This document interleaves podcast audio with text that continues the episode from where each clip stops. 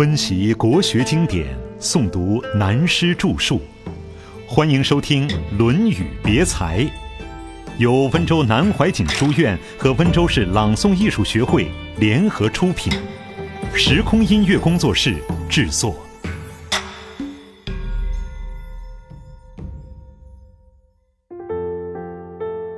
解脱生死。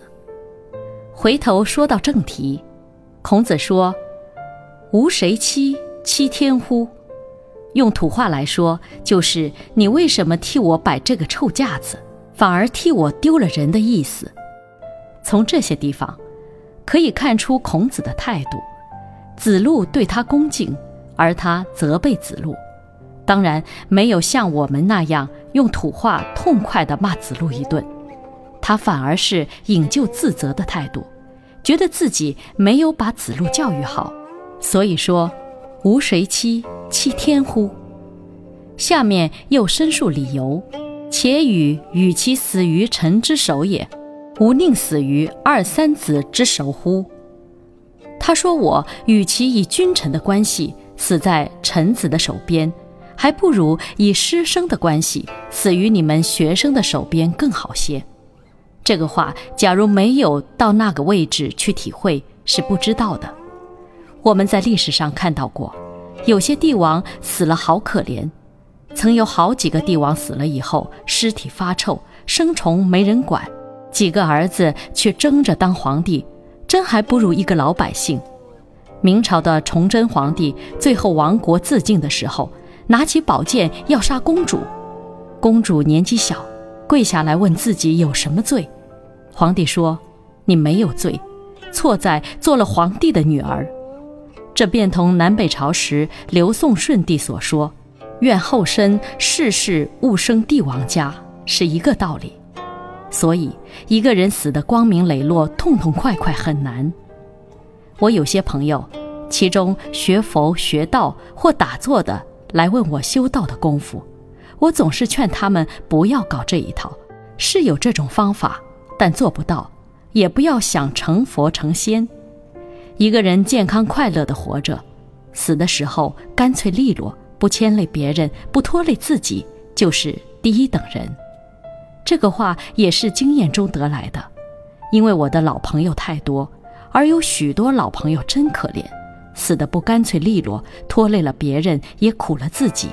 所以不要拖累别人，不要拖累自己。如何安排自己将来的死？最好找一个洞，先进去睡好，自己差不多了，搬块石头把洞门一堵，好了。否则拖累别人很痛苦。不过这也不够解脱，倒不如梁启超说的：“求人得人又何怨？老死何妨死路旁。”说到这里，想起了两位老朋友与殡仪馆的故事。一位是上将军某公，有一次。他说：“真想在殡仪馆附近，最好隔壁找一幢房子。”我问他什么意思，他说有两点理由：第一，老朋友一个个凋零，经常要跑殡仪馆，方便些；第二，有一天自己要去的时候，就走过去也方便。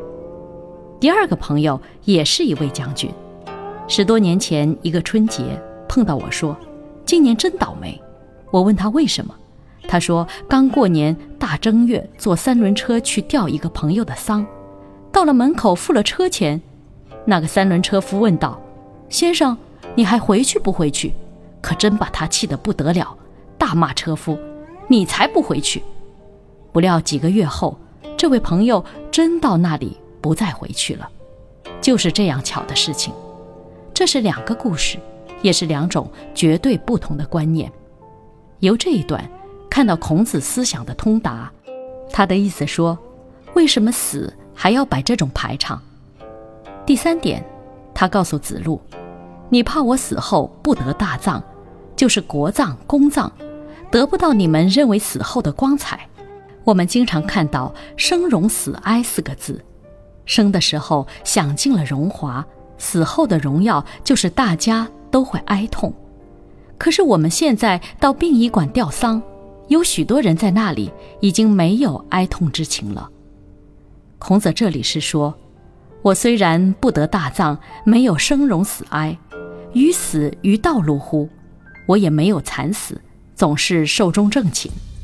我们常常看到讣文上有“寿终正寝”这四个字，但现代往往与事实不符，因为现在的人都是死在医院，有几个寿终正寝的？古代说寿终正寝是指死在自己的房间里，断气以后才抬到正门的大厅上。所以是寿终正寝，现在都死在医院，送到太平间，哪来的正寝？还有现在殡仪馆中有许多太太挽丈夫、儿子挽父母的挽联，都不合理的，因为照古礼，自己是当事人，没有心情在文学境界上作诗作联，所以亲人是没有挽联的。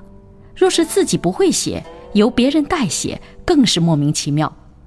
挽联要与死者有感情才挽得出来，与之毫无感情，怎么代写？有感情的自己写很简单，白话的，你死了，我也快来了，或你先走一步，我会跟来的，你安心的去吧，不很好吗？所以讲到中国文化，目前许多地方都是问题，可是我们在这里看到孔子对于他自己的生死，却看得。非常平淡，卖不出去的无价宝。下面这段文章转了一个气势。子贡曰：“有美玉于斯，运毒而藏诸，求善古而孤诸。”子曰：“孤之哉，孤之哉！我待古者也。”“古”字在这里念“孤武妾”，因“古”。行商做贾是古代“商贾”两个字的分别意义，流动做生意的称为商，开店固定在一个地方做生意的称为贾。子贡有一天和老师幽默一番，他说：“有一块美玉在这里，老师，你说我是把它放到保险柜里藏起来好呢，或是找一个好价钱把它卖掉了好呢？”孔子一听就懂了。他说：“决定卖，决定卖！我在这里等人来买的，可是卖不出去，没有人要。”这是他师生之间的幽默，也就是说，孔子感觉到生不逢时，无道不行，而借子贡的幽默表达出来。所以接下来就叙述孔子的另一个想法：子欲居九夷，或曰：“陋，如之何？”子曰。君子居之，何陋之有？这是孔子平居时的一段闲话。九夷是东南方一带蛮夷之地，当时包括现在的广东、广西、湖南、江西、浙江、福建等南方省份的边区。这些地方还没有开发，还是披发纹身非常落后的地区。孔子当时想另外开辟一个天地，保留中国文化。但有人说，那个地区太落后，没有文化，野蛮得很，怎么办？孔子说：“地区不怕落后，只要真有道德、真有学问的人，去任何地方，在任何时代，自己都有自处的办法，那有什么关系？”读唐代刘禹锡的《陋室铭》最后的一句话：“孔子云：‘何陋之有？’”就是从这里来的。他引用时说出了“孔子云”，便不算千古文章一大抄，只能算是借用的。讲到这里，就想到，书读多了，便会觉得今古文章没有什么了不起的。所谓千古文章一大抄，于今为烈。有人到中央图书馆、中央研究院或别的什么地方，把几十年前的报纸找出来，多抄几篇爆屁股的文章。都变成了新的，或者一瓶浆糊、一把剪刀，拼拼凑凑就是一本书新著作。还有的人叫学生研究了半天，把资料拿来拼凑一番就是著作。最近有一个学生留学法国，暑假回来找论文题目，他说法国老师要他做关于中国问题的某一个题目。我说：天下乌鸦一般黑，中国老师这样。外国教授也这样，他根本不懂这个问题，所以指定你的博士论文做这个题目，他做指导老师，名义是他挂了，实际上是你替他研究。今日学术界做学问都不老实，真是孔子讲的“无谁欺，欺天乎”，通通都是这样干。自己不懂的问题，要学生做论文去研究。学生要想拿这个功名学位，只好去找资料，苦死了。找来了以后都交给他，学生的学位完成了，他的知识也得到了，又不要费力气。这是学术界的秘密，全世界一样，绝不像古人教学生是传道授业的精神了。人老了，对这些也看透了，实在也不想看了。子曰：“吾自谓反鲁，然后乐正，雅颂各得其所。”研究孔子的生平，这里也是他重要的资料。这是孔子周游列国以后，到了晚年，他深感即使拿到了权力，也平定不了世界。要想对社会历史有贡献，只是从事文化与教育，因此决定回到鲁国来，整理中国文化。由此产生了六经。他说：“我自从由魏国回到鲁国整理文化以后，中国文化的中心把它改正了。所以，我们说文化复兴这个名词，在孔子这个时候是一个阶段，在此以前大乱了一个时期后，经过孔子的整理，一直流传了几千年。文学的路子与文化文艺的路子配合，才走到正路上。”不落醉梦中。下面说孔子平常的生活。子曰：“出则事公卿，入则事父兄，丧事不敢不免，不为久困，何有于我哉？”孔子说自己是一个很平凡的人，在外面参加政府会议的时候，“出则事公卿”的“事”字是动词，与这些高级的国家大臣一起参加会议。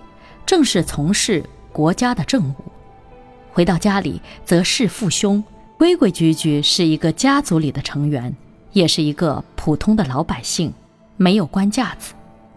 在父亲的立场就尽到父亲的责任，在弟弟的立场对兄长对家里的人就应该尽到做弟弟应尽的义务。这两句话以现代的观念来说，当一个公务员上班的时候。规规矩矩从事公家的事，尽我的责任，守我的本分，回到家里做家庭中一个很好的成员，当父亲尽父亲的责任，当丈夫尽丈夫的责任，当妻子尽妻子的责任。丧事不敢不免，对于生死大事尽量的周到。朋友之中有人家里出了大事，有人死亡，就尽量的帮忙。对于朋友的红白帖子，喜事可以礼到人不到；对于丧事，礼到人也到，这是最后一次了。不去殡仪馆行个礼是讲不过去的。对于丧家，要安慰问询他们，有没有事需要自己帮忙，如果有，立刻就去。这是孔子说的“丧事不敢不免”，就是在患难时需要朋友。否则，人类交朋友有什么意义？光景好的时候才来往，那不是多余。光景好，到处都是朋友。第四点，孔子不为酒困，喝酒没有喝醉过。我是天生不会喝酒，也讨厌喝酒的人。不过，因为不会喝酒，我也自己试验过，看看喝醉了什么滋味。我的结论是，不相信人会喝醉。如果有人喝了酒乱说话，我照样认为是装疯。没有人会喝醉的，试试看，他绝不会吃大便，他绝不会骂他的妈妈，不会揍他最爱惜的人。孔子说“不为酒困”，不只是喝不醉的意思。实际上，人都在醉梦中。如果以哲学看人生，几乎没有一个人清醒过。爱情的醉，富贵功名的醉。没有哪样不醉。道家的吕纯阳有两句诗说：“浮名浮利浓于酒，醉得人间死不醒。”吕纯阳以道家的眼光来看这个世界，大家都在醉中，临死都没有清醒过。现在《论语》上记载孔子不为酒困，在我个人的看法，就有这种意味。当然，孔子的酒量很大的，在《乡党篇》中说孔子唯酒无量，不及乱。如果解释为酒量很大，怎么说无量呢？也许一点都不会喝，但也不对，否则又怎么说不及乱？所以研究起来，大概是酒量很大，从来没有喝醉过。不过也不能说不会喝醉，不为酒困，应该是不迷醉于酒，没有酒瘾，而且始终保持清醒，不会在喝酒以后有酒态醉意，更不装疯卖傻的。孔子说：“除了这几点以外，何有于我哉？”意思说我这个人非常平凡，出去做公务员就规规矩矩是个公务员，回到家里就规规矩矩是家里的一份子。朋友之间有困难，尤其是有丧事这类患难，则一定尽力帮忙。平常做人不在迷醉中，除了这几点以外，一无长处，一点学问都没有。